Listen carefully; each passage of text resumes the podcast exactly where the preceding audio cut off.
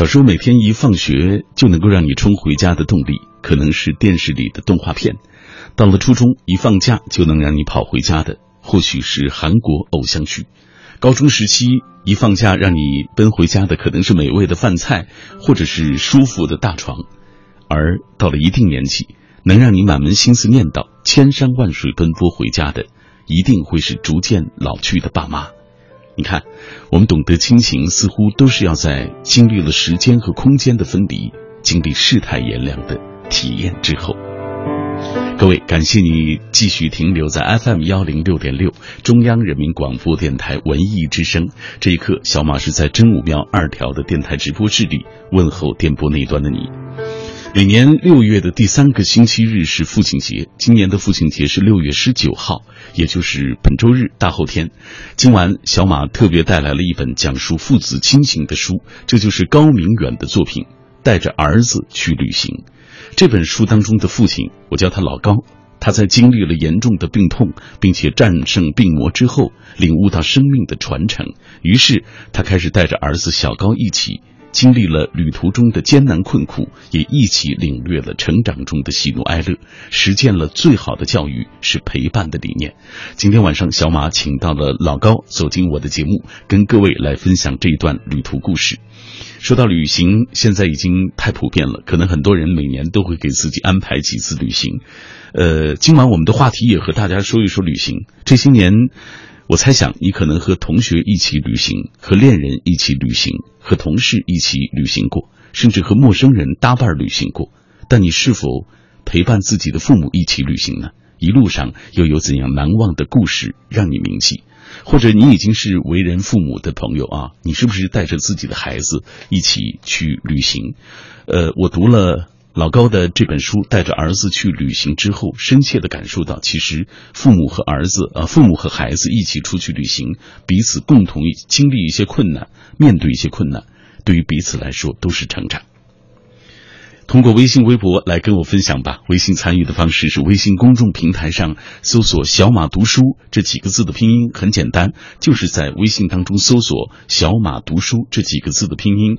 每天呢，我会在我的这个微信公众平台当中，呃，做小马读书的内容，也会做我们今晚播出的这本书的节目预告。所以它这个内容是包罗万象，每天都有很多，大家可以听听看。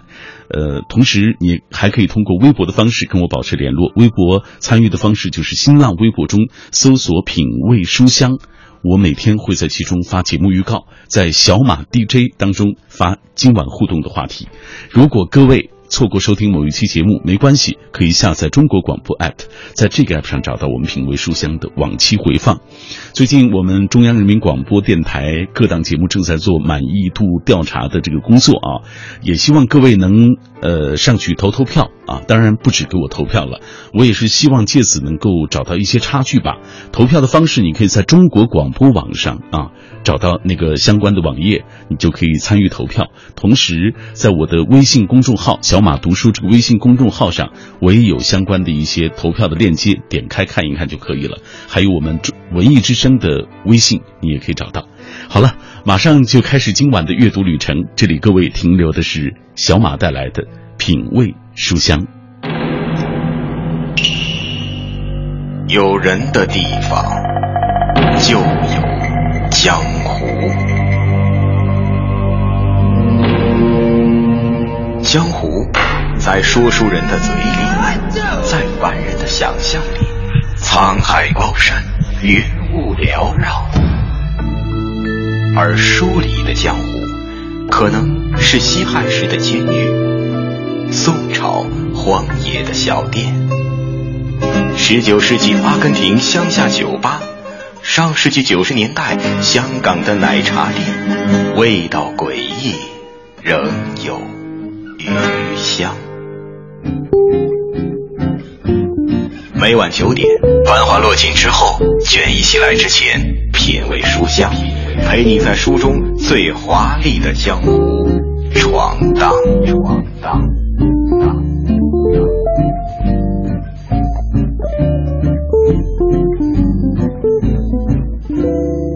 年前。有一件事情被媒体广泛报道：一位父亲在得知自己患上了肝硬化之后，没有选择静养，配合医生的治疗，他不顾家人和朋友的反对，带着自己刚满十三岁的儿子，开始了长达一年的旅行，而且是自己开着车一路餐风露宿的旅行。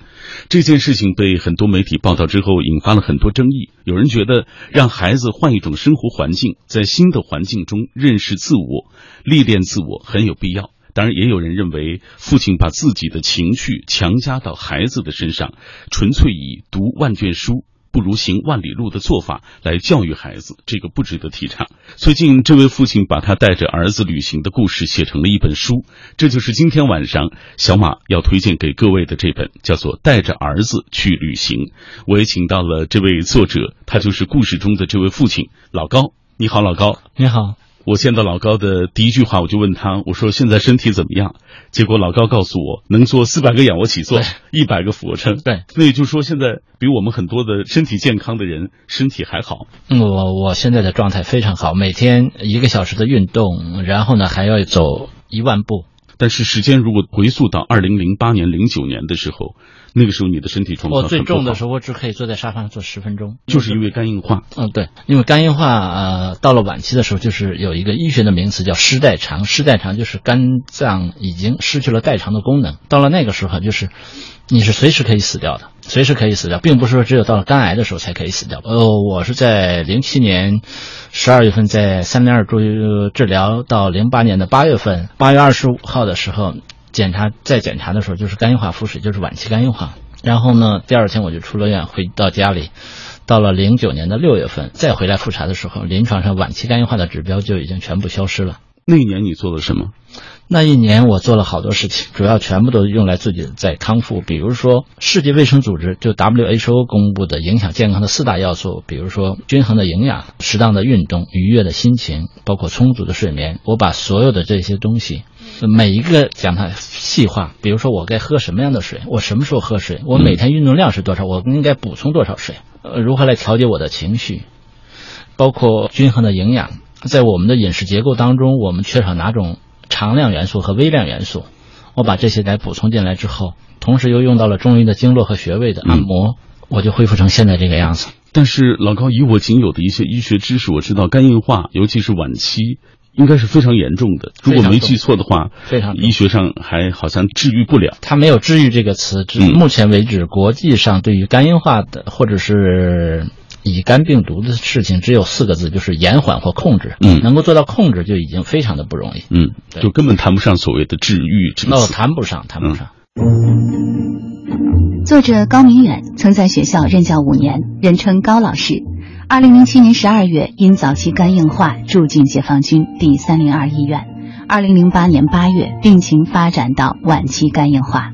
二零零九年八月九日到二零一零年八月九日，大病初愈的高老师不顾家人和朋友的反对，毅然带着十三岁的儿子小高出发，历时三百六十五天，行程五万多公里，走遍中国。如今，他发起的征帆大型航海活动即将扬帆起航，于是他又有了另一个身份——船长。高船长将驾驶无动力帆船重走。海上丝绸之路。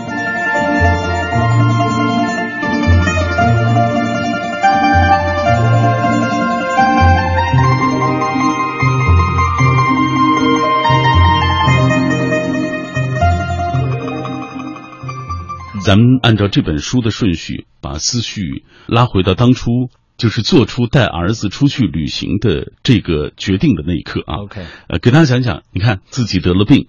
呃，实际上是处在康复期，尽管你说你自己觉得已经好了啊，对，但是它毕竟是肝硬化晚期啊，为什么不选择继续的好好的静养，或者自己对自己的这个疗愈的手段继续的静养，嗯，而是？动了自己开车要带着儿子小高出去旅行的这个念头，其实是这样的。在我二十三四岁的时候，我忘记了具体是哪一年，我就想，因为那个时候我连女朋友都没有，我就想有一天当我的孩子长大了之后，我一定要带着他去走中国。那是二十三四岁，到了我生病的时候，康复了之后，二零零九年我是三十九岁，就是十五年之后。呃，第一，我处身体处在康复的阶段，我可以不工作。嗯。第二呢？正好我的儿子是十三岁，十三岁呢就是青春期的时候，就是青春期的时候，他的世界观、人生观和价值观正在建立和形成，正好又刚刚上到初一，初一，所以我就给他办了休学。嗯，我看照片了，你的儿子十三岁那年，嗯胖胖的，啊，对，比你高，比你壮。啊对，啊但是出发的时候还没有我高，但是三百六十五天之后，他已经完全换了一个人。做出这个决定啊，有这个想法之后，我知道一定会有家里人和朋友提出反对。你怎么去应对他们？你怎么考虑的？在我出发之后，新浪网曾经因为我带着儿子去旅行做过一次网络的调查和讨论。在这个调查讨论的时候，有三个议题嘛，第一个是支持，第二个是反对，还有三个中立方还有中立。支持的是百分之七十几，呃，反对的是百分之十五左右。事实上，我不管大家是支持还是反对，但是因为呢，我不知道大家对教育的理解是什么样的，是你看他今天短期的成绩，还是看他未来生活的状态，他对生命的理解和认知。我记得郑渊洁曾经说，如果我的孩子他所有的都成绩考得最好，但是他的德行不好的话，他人生最高的一个台阶，或者说最后的那个台阶，他一定上不去的。就是我是觉得，呃，韩愈的诗说第一句话就说“师者，传道授业解惑”，传什么道？应该是传授做人的道理。我认为这是最重要的。带着儿子去旅行是一本关于旅行的书，更是一本关于教育的书。一位身患重病的坚强父亲，一个倔强叛逆的熊孩子，两个人一台车，三百六十五天走遍中国大好河山。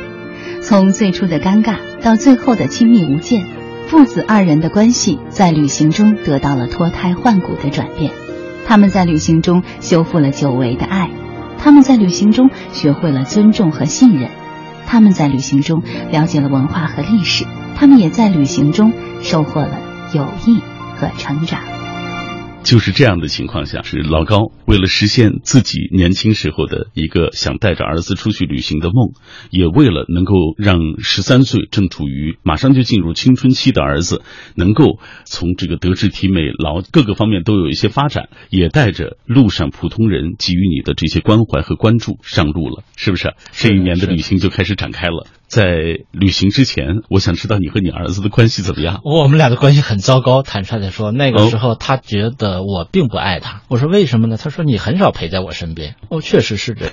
当我躺在病床上，就是医生告诉我是检查出腹水的时候，我就在想几个问题。第一个问题是，先是回忆了我三十八岁的一生，当年我是三十八岁检查出来的，我是觉得三十八岁太年轻了。是。如果我现在死掉的话，我想我只留下了一个儿子在这个世界上。第二个问题是，如果我还能活一年，我会做什么？我会把告诉我那时候我告诉自己，我会把所有的时间都用来陪儿子。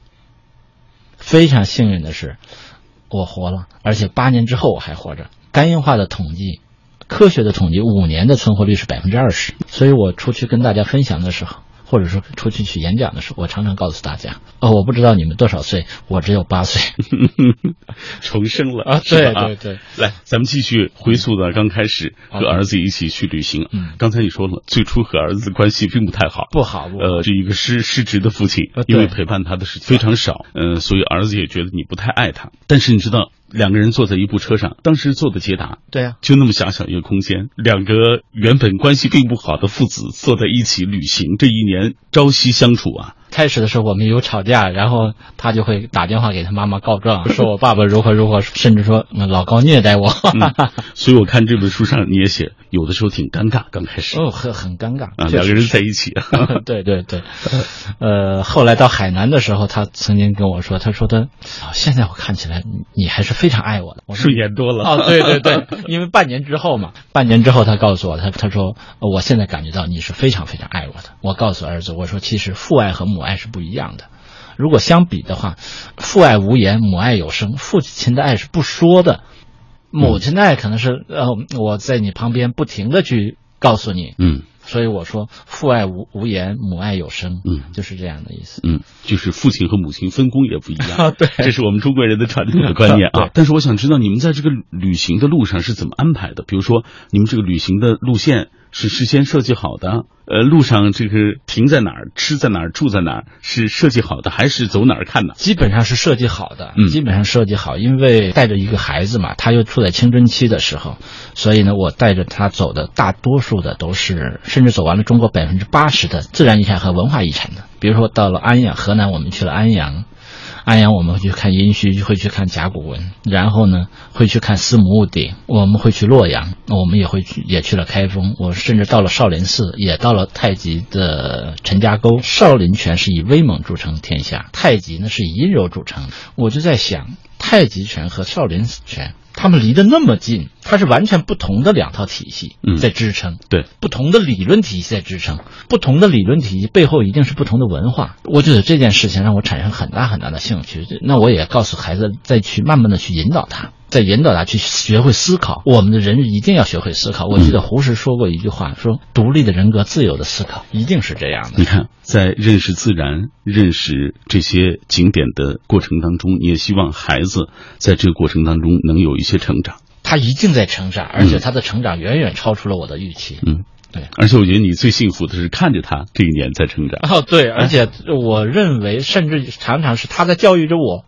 怎么讲？比如说，我们是从山东的烟台出发，然后慢慢的到了南京，大约是半个月之后到了南京。烟台的电视台对我做过采访，采访之后，当我到了南京的时候，烟台的这个采访我的记者给我打了个电话，他说：“高老师，您什么时候还回烟台？”我说：“您有事吗？”嗯他说：“我还想对你做一次采访。”我说：“为什么？”他说：“观众需要。”他说：“您的节目播完之后的第二天，整个值班室里的电话全部都是找您的。”之后他问我，他说：“现在有一个患者想找您，嗯，我可不可以把您的电话告诉他？”我说：“没问题，只要是患者的就没问题。”然后这位先生给我打电话，他告诉我，他说的在电话里就说：“他说高老师，我今年五十三岁，我自己是肝硬化，我老婆是肝癌，嗯，我儿子乙肝病毒携带。哦为了治好我老婆的病，治我老婆的病，他说我已经把儿子结婚的房子卖掉了。他说：“您在南京可不可以等我一天？我坐飞机来。”我说：“这样。”那我心里想，他的资金一定很紧张，对吧？我说：“这样，我自己在南京一定等你，不不必那么着急。”第二天早晨，他坐着火车拎了两箱栖霞的苹果，他是栖霞人，到了我的房间，一米八十多，坐了坐在那儿坐了十分钟之后，当然一边说一边坐在那儿跟我说，说了十分钟之后，眼泪掉下来，他就说：“你帮帮我，帮帮我老婆。”我说：“其实我现在能帮助他的东西已经很少很少了，嗯最多是一些心理上的安慰或支持，就已经很不错了。”他说：“那也可以。”我说：“那这样吧，我把车放到南京，我跟你坐车回栖霞，然后呢，我们就坐了一路的一夜的大巴，长途大巴，到了烟台之后又到了栖霞。他的太太见到我之后，只说了一句话，就说高老师好，然后就泪流满面，什么话都没说出来。到我第二天走的时候，已经开开心心的，就完全不像了一个患者，就是他的心里的压力全部释放掉了。到走的时候，他给我们带了很多吃的，娃哈哈八宝粥、银鹭花生牛奶啊，还有几个水果。嗯，都是在路上方便在路上使用的。嗯，对，然后呢，从栖霞到烟台，快要到烟台的时候，我就跟儿子讲，我说的老爸饿了，给老爸找点吃的。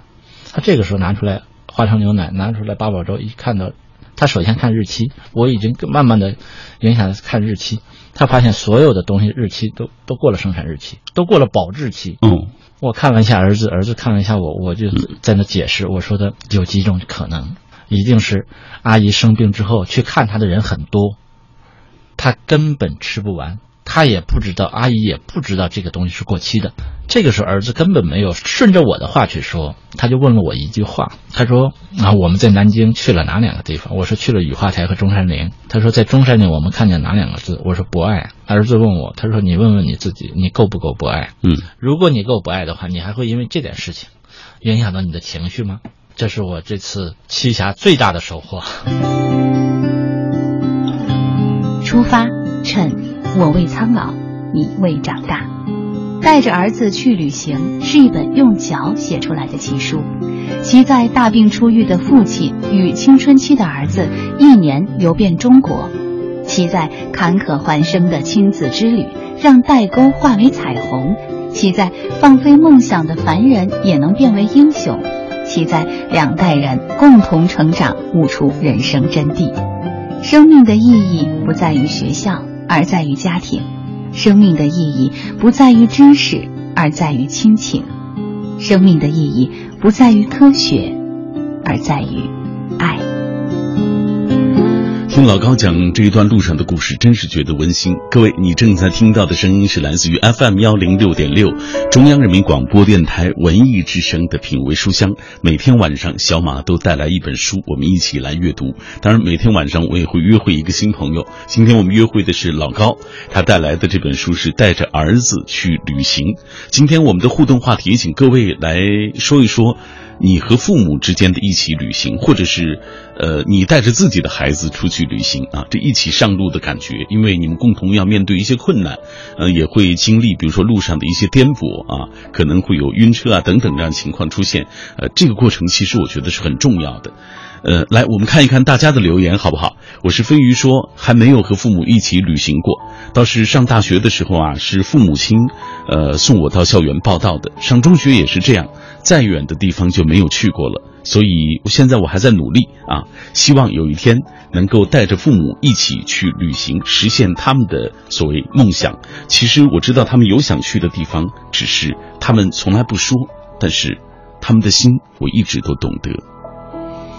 快快长大，然后好好挣钱，回报父母。咱就说实实在在的话，好不好啊？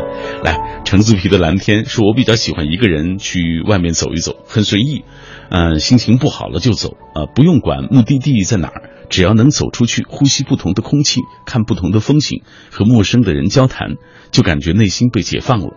在路上，一个人看天空的云卷云舒，人群的来来往往，跟自己来一场对白，找到那个快乐的自己。别怕一个人去远方，跟着风走，把孤独当做自由。咱寻找自由的同时，也别忘了家里的父亲母亲，好不好？陪陪他们也挺好。呃，再来看塞北惊鸿，人在旅途，不同的是和什么人去与去往何方。小时候是父母带着我旅游啊，去泰山，去漓江，那时对名胜古迹不甚了解。不是饿了渴了，就是哭着要上厕所，常常坐在地上喊累，耍赖就不起来，他们只好连哄带骗啊，轮流抱着我，我为自己的得意窃喜，好几次把他们都折腾烦了，生气的说：“你再这样，我们就不要你了，自己回去。”当时就慌了，急得大哭啊，说我错了，别丢下我，我改，全改。他们相视而笑啊，这个如今说起这些事，大家都很开心。母亲说了：“傻丫头，我们当时没真生气。”真的不会留下丢下你的。不过当时呢，你的确太任性了，不吓吓你那还得了？你看这些与爸妈旅行的这些趣事，我们总是百说不厌，很温馨。这样的场景我们也觉得温馨。我是纳斯加，说暑假我也要带着儿子去旅行。如果没记错的话，纳斯加的儿子应该是要中考啊，要上高中了。哈哈。好，谢谢啊！他还说已经投票了，必须要选择。谢谢大家的支持和鼓励。当然，我更希望通过这样的一个投票的方式吧，我觉得也找找自己的插曲啊。来，呃，我们今天为大家带来的这本书就是老高的《带着儿子去旅行》。马上要进入广告时段了，广告之后回来继续分享今晚的这本书。我们也继续听老高讲故事。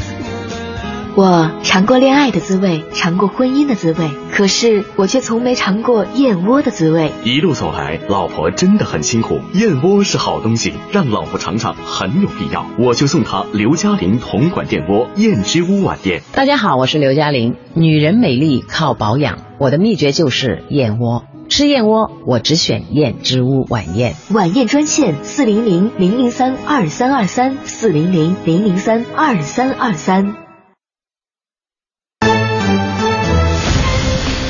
文艺之声，FM 一零六点六。交通路况，交通路况这一时段来关注明天的出行提示。明天是周五，限行的车牌尾号是一和六，请各位注意遵照执行。欧洲杯赛事激战正酣，由于时差原因，通常赛事是在夜间举行，熬夜观看赛事转播容易产生疲劳。司机朋友应该注意保证休息，不要疲劳驾驶，也不要酒后驾驶。享受足球带来的快乐的同时，也谨记交通安全。文艺之声，FM 一零六点六。天气预报和小马一起来关注天气。今天夜间晴转多云，最低气温二十二摄氏度。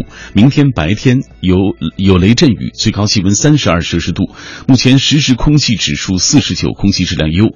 夜间适合外出活动和居室通风，但是明天有雷阵雨，不适合洗车。人保直销车险邀您一同进入海洋的快乐生活。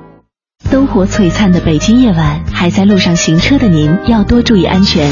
人保直销车险温馨提示您：路上行车多留心，切莫心急催前车。好友车内勿闲聊，避免嬉笑和打闹。雪天道路易打滑，慢踩油门，缓刹车。这些提示牢记心，人保伴您安全行。人保直销车险：四零零一二三四五六七。四零零一二三四五六七。海洋的快乐生活。智取威虎山里边啊，有很多东北话台词儿。哎呦，哼，你脸怎么红了？嗯，精神焕发，怎么又黄了呢？天冷秃的辣。你说你要换成其他的语言，呃，你比如说上海话吧，这段对白。哎呦，小子么，侬脸红么子了？阿拉金斯好的不得了了，鬼才相信你哦。你这个脸怎么又黄了啊？你倒是给我讲清楚了。啊，杨子荣说了啊，冬天不要太冷哦，土的辣的了。海洋现场秀，海洋 live show，文艺之声今晚五点。海洋的快乐生活由人保直销车险独家冠名播出。电话投保就选人保。四零零一二三四五六七。中央人民广播电台文艺之声。FM 一零六点六，生活里的文艺，文艺里的生活。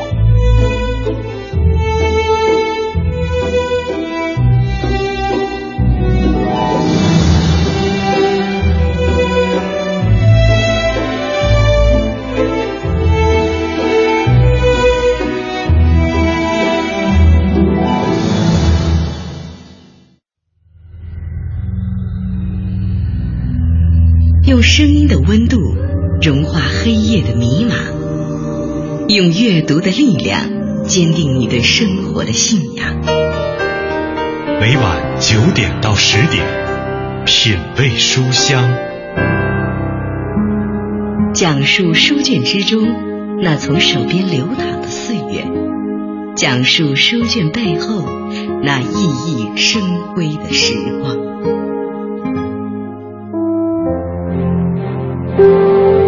有时候，直到一些珍贵的时刻成为了回忆，你才会意识到它的价值所在。就像很多做父母的朋友，是直到孩子长大和自己渐行渐远，才后悔当初没有好好的陪伴一下他们。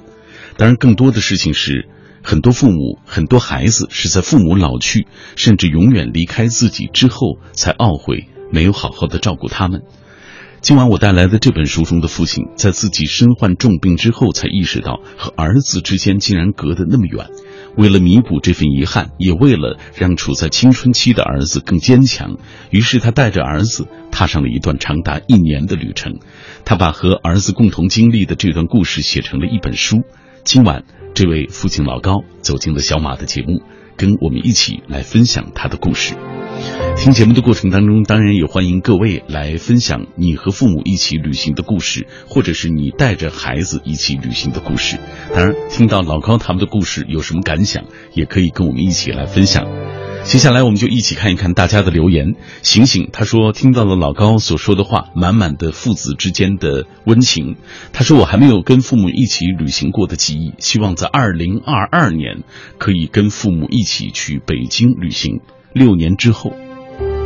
是吧？六年之后，没错，呃，希望这一天早早到来吧，好不好？大大又欠说，从小到大没和父母出去旅行过，一直以来爸妈都是辛勤工作，没那么多时间去游玩，真是辛苦。以后啊，我有工作能力了，就带着他们一起去，他们陪着我长大，我要陪他他们一起变老，真好。嗯，木西他说，爸爸是那种相对话很少的人，不像妈妈那么多话说个不停。其实我想说，你们做了那么多有体温的故事来温暖我。现在我长大了，要努力做一些温暖的事情，要温暖你们。只愿岁月温柔的对待你们，我会珍惜现在的每一天。愿你们都安康快乐。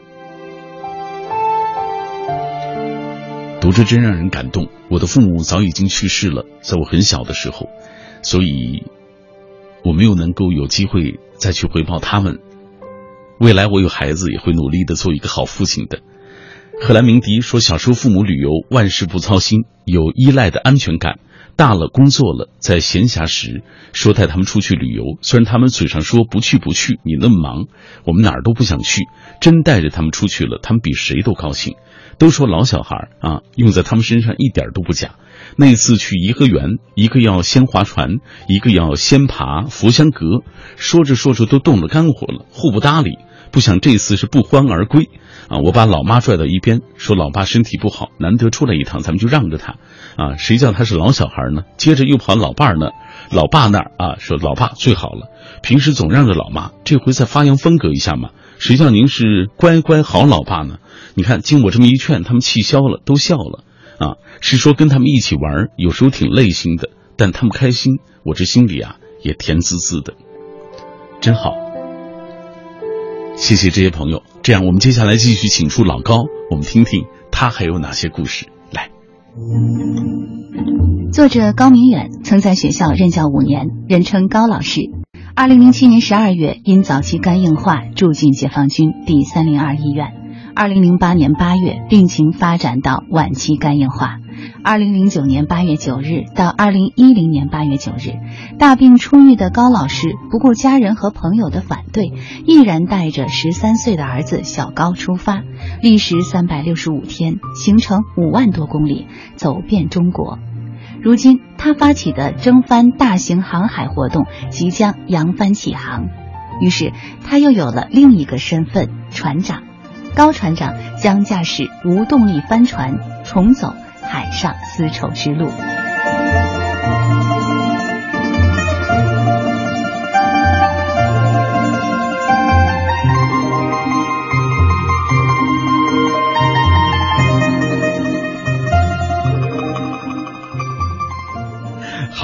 品味书香，我们今天为大家带来的这本书来自于高明远。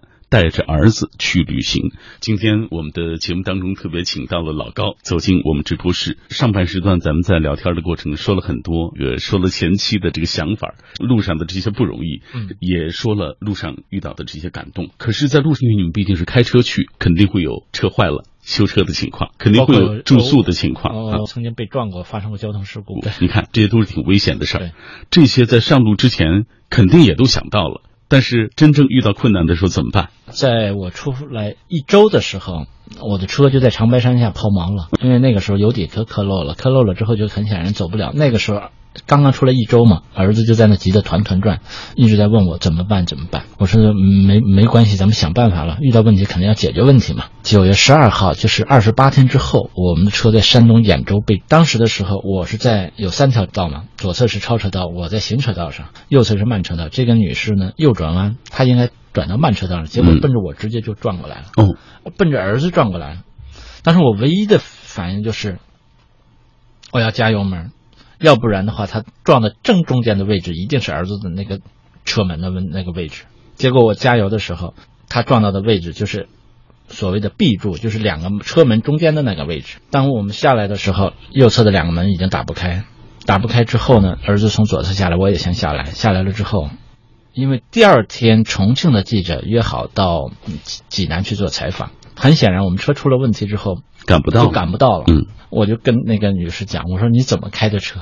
你开到哪条道上来了？你你怎么转？儿子看到我呢，非常的着急，他拍拍我的肩膀，告诉我。没事的，老高，从容点。十三岁的孩子说出来“从容”这个词，我是很吃惊的，因为十三岁和从容、从容是不搭界的，是对吧？呃，你看小高在这个过程当中成熟了，我就想问，这一年的旅行，小高你观察他发生哪些变化？比如到了唐古拉山口的时候，当我们进藏的时候，车上的东西太多了，所以从格尔木呢只带了两个氧气袋。到了唐古拉山口的时候，我想十分钟可能就过去了。结果那天的唐古拉山口在修路，修路的时候，以至于我们在那待了一个半小时才才放行。我和儿子全部都出现了严重的高原反应。哦，因为我开车用的氧气就要多一点，以至于我们进藏的时候，就在唐古拉山口的照片拍的那张照片是我是带着氧气拎着氧气拍的照片。儿子在那种那样的状态下问我，他说：“我们去珠峰大本营吗？”我说：“儿子，咱都这样了，咱去什么呀？我去去不了了。”他说：“都已经到这儿了，我们为什么不去呢？”我那个时候觉得，就是从一个男孩子成长为男人是需要经历的。那个时候，我感觉他男性的慢慢的出来了。以前还是个孩子，还是个孩子，嗯，就是在这个形成过程当中，所有的问题几乎全部都是突发性的问题。当开始的时候，面对突发性的问题或者是困难的时候，他会在那不知所措。但是两个月、三个月、半年、一年之后，他已经变得应该说非常非常的从容，嗯，呃，非常的有条不紊。带着儿子去旅行是一本关于旅行的书，更是一本关于教育的书。一位身患重病的坚强父亲，一个倔强叛逆的熊孩子，两个人一台车，三百六十五天走遍中国大好河山，从最初的尴尬到最后的亲密无间，父子二人的关系在旅行中得到了脱胎换骨的转变。他们在旅行中修复了久违的爱，他们在旅行中学会了尊重和信任，他们在旅行中了解了文化和历史，他们也在旅行中收获了友谊和成长。我想知道你的变化是什么？这一年的旅行，其实你也没有过这么长时间的和儿子一起上路的旅行，也没有过可能这么长时间在外面一个人这样开着车餐风露宿的旅行。没有，确实，我是觉得跟儿子在一起，我成长了很多，他教会了我很多的东西。我觉得我们俩是在彼此在成长。还有一个呢，很多人说。呃，老高，你带着儿子走中国，走完中国是你送给儿子一份一生的礼物。我说，其实呢，从另一个角度讲，也是他儿子送给我一份一生的礼物。如果没有儿子的话，我说我是很难坚持下来，坚持下来的，这是非常非常的难的。比较难的是，我们从切莫若羌出来，走国道三幺五，从青从新疆走国道三幺五的时候，相当长的一段，三幺五在修路。嗯，就是这个封面这条路就是三幺五，就是三幺五，穿过罗布泊一号、二号、三号桥之后，嗯，然后呢，那天是下着大雨，远处视线范围之内一台车都没有，手机没有信号，电线杆都没有，荒无人烟，荒无人烟，路上全是积水，嗯，远处只能看到阿尔金山的山脉，但是在车内，我和儿子还在那谈笑风生。回想起来，我曾经给把那一段的录像放给很多朋友去看，嗯、朋友说，所有看过的人都说，他说，哎，老高你的胆子太大了。其实是没有办法，如果说我在那儿抛锚的情况下，那我唯一的办法只能是等待，因为我的手机是打不出去的。但是在那个时候，我和儿儿子还可以笑得出来。其实是你们彼此给彼此在打气，在对 彼此彼此在成长 呃，对，彼此给呃互相在支撑。前面你说过一句话，你说。养育孩子怎么养育？给他爱是一种方式啊，陪伴是一种方式，嗯、可能也让他这个放任他自己生长也是一种方式。但是你选择了这种方式，就是陪着他，然后和他一起去旅行，在这个过程当中彼此共同经历风险、遭遇困难，然后共同成长。我是觉得我们要教会孩子如何去面对问题、解决问题。当问题出现的时候，以什么样的心态，或者说以什么样的态度去解决问题、去面对问题，这是非常非常关键的。曾经有一个朋友，他是北大毕业的，他现在是以哈尔滨工业大学的一个教授。他说：“高老师，我发现我在你面前，我我是没有自信的。中国的教育出了很深的问题，因为离开了北京，北京大学很非常非常棒的。我说和您比，我几乎都等于没有没有上过学。我说我是觉得我们的教育首先要教会我们的孩子自信。但是在你带着儿子出去旅行的这一年当中，社会上对于你这个做法引发了很多的争议。这个你也知道，新浪你刚才提到了啊，包括你到哪一个地方，可能当地的媒体都会去采访你。对对，呃，我看到一些反对的意见啊，嗯非常犀利，嗯说你什么出发是为了达到你个人的这个实现年轻时候一个梦，就把自己意愿强加给了儿子，让儿子被迫和你一起这样出去旅行，好像这是拔苗助长的一种方式啊，不太适合这个孩子的成长。你怎么看？对于这件事情，我是这样认为的：读万卷书很重要，行万里路同样重要，并不是休学之后让儿子从此不上学了。从某种程度上来说，他只是比别的孩子晚毕业了一年，因为休学一年嘛。但是我相信，这十三岁这一年到十四岁这一年，刚好处在他青春期他，青春期他遇到的人、遇到的事情，是他一生都不会忘的。我想说的是什么呢？当他遇到那么多陌生的人伸出手帮助我们的时候，我坚信他永远都不会去做有违于社会道德的事情。而在你看来，这个最重要。而我我认为这是最重要的。嗯，你的善良、你的爱心，这是最重要的。嗯，就像我们常常说，聪明是一种天赋，而善良却是一种选择。当在旅途当中，第一个帮助我们的人是在长春一个八十一岁退役的老师长，他参加过抗美援朝，参加他是四十军的。他就看到我之后，几分钟他就告诉我，他说：“小伙子，我一定要帮你。”我谢绝了三次。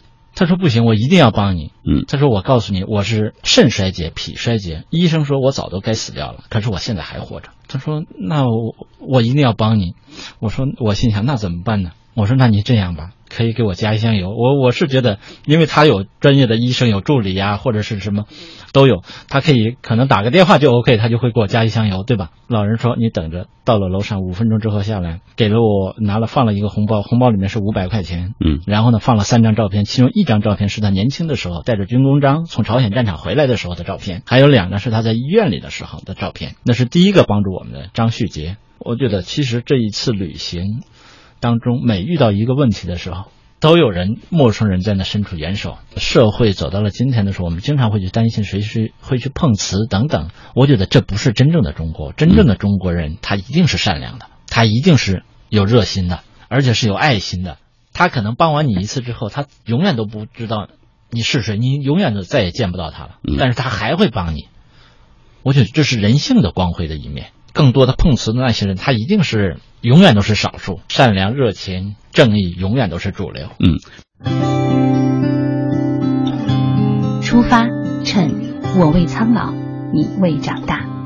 带着儿子去旅行是一本用脚写出来的奇书，其在大病初愈的父亲与青春期的儿子一年游遍中国，其在坎坷环生的亲子之旅让代沟化为彩虹，其在放飞梦想的凡人也能变为英雄，其在两代人共同成长，悟出人生真谛。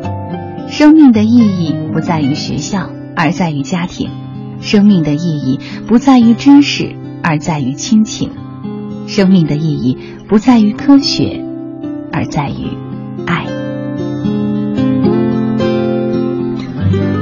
算起来，今年你的儿子有二十岁了，二十岁，怎么样？他三年前就已经去美国了。嗯，呃，二十号三天之后，四天之后他就回来。今年的暑假成了一个留学生。嗯，对对，嗯，现在是大学。现在是当初他走的时候，初四还没有毕业嘛，现在等于是高中，高中还、还没毕业。呃，目前处在高中阶段。对，啊、这次来老高还有一个身份，船长。对，呃，据说还要驾驶无动力帆船重走海上丝绸之路，这个是怎么回事？给大家讲讲这事儿。其实走完中国之后，一周年之后，我就在想，我如何去走世界。因为我从来没有想到我的生命还会有两年、三年甚至更长的时间。躺在病床上的时候，就是我以为我最多只有一年的时间了。可是我走完中国回来之后，我的身体在慢慢的在恢复。最初的时候，我可以开三百公里、五百公里，慢慢的我可以开一千公里，甚至一千多公里。把走中国的这个梦想结束之后，那个时候我们只有 QQ 嘛，还没有微信。那个时候我的 QQ 的名字叫征程。当行程结束之后，我要去。开着帆船去环球的时候，我给自己取的名字叫征帆，这都成你代号了。哦，对。是我的代号了。确实是我就是希望以我自己的视角和眼光，把人类的文明拍出来。我最希望的就是把世界发达国家的教育能够整理出来。我希望我可以去采访他们的学校老师。深入到学校去采访学校老师和家庭，在尽可能的了解整个社会大的背景的前提下，把他们的教育展现出来。我觉得什么才能实现传承？是真正的传承是教育。嗯，给大家解释一下，就是这个线路是怎么确定的？重走丝绸之路。现在是这样，呃，因为中国有一万八千公里的海岸线，事实上我们对海洋的了解、海洋知识的普及非常非常的少，所以呢。我们会在第一个航段，就是把国内的海岸线走完，也会传播很多帆船、海洋历史和地理的人文的知识。第二个航段就是从中国出发，经过东南亚，然后过新加坡的马六甲之后，沿着当年郑和下西洋的路线重走一次。第二个航段就是重走海上丝绸之路，因为中国海上丝绸之路还是陆上丝绸之路的终点都是罗到意大利的罗马，到了罗马之后。我会继续第三个航段，就是去环球，所以其实是一个漫长的旅行过程。漫长的旅行，我相信在经过和儿子三百六十五天之后，我认为我对生命有了更深的认知和理解。那么这次环球的时候，面对大海，面对自然的时候，我相信我会我会更看到人类的渺小，嗯，对自然的敬畏。这次还会带上儿子吗？哦，很难了。他只会在假期的时候会跟着我走，这是肯定的。因为这个假期我会让他去，我建议他去学帆船。帮我们普及一下知识，所谓无动力帆船是怎么回事？帆船没有真正完全没有动力的，港口都是避风港，进港和出港是必须要有动力，要用发动机的，嗯，是不允许升帆的。所以所谓的真正无动力的帆船是没没有。它只是一个相对的概念。它只是一个相对的，就是当你出港之后要把帆升起来。所以，如果某一天你在大海边看到有帆船升起啊，并且上面还写着“征帆”，那一定就是老高的这个船了。今天很高兴老高能够做客小马的品味书香节目。我们今天晚上更多的朋友听到你的故事，我想也会感动到大家，也让大家也会检视一下自己和父母之间的，或者是自己和孩子之间的这个关系，并不是要号召大家好像都出去旅行，带着孩子。但是我觉得你怎么样能够陪伴孩子。子成长，并且在这个过程当中，让他懂得面对困难，这个是很重要的。面对困难、解决困难的态度或者说心态，我认为这是非常非常重要的。还有一个就是我们要教会我们的孩子，引导我们的孩子去探索对未知世界的一个探索。事实上，我们太多的人，尤其我们这个民族是非常缺少探索精神的。所以在征帆的精神里面，总结提炼征帆精神的时候，我说出来了八个字，总结了八个字。第一个是使命，第二个是坚韧。第三个就是探索，第四个是不屈。我认为每个人都是有使命的，来到这个世界上。第二个呢，就是坚韧不拔。如何坚韧不拔的去坚守你自己曾经的梦想？对于征帆而言，我自己曾一个人走过了漫长的三年多的路程，几乎我接触到的所有的人全部提出来的是反对的声音。到现在为止。我已经有已经有了不同的团队，再来共同做这件事情。然后，所以你的队伍壮大了。对，而且现在呢，国家提出来建设海洋强国、一带一路的上升到国家的战略。我也希望通过征帆，能够把更多的帆船、海洋的知识传播给大家。好，谢谢老高，谢谢谢谢小马。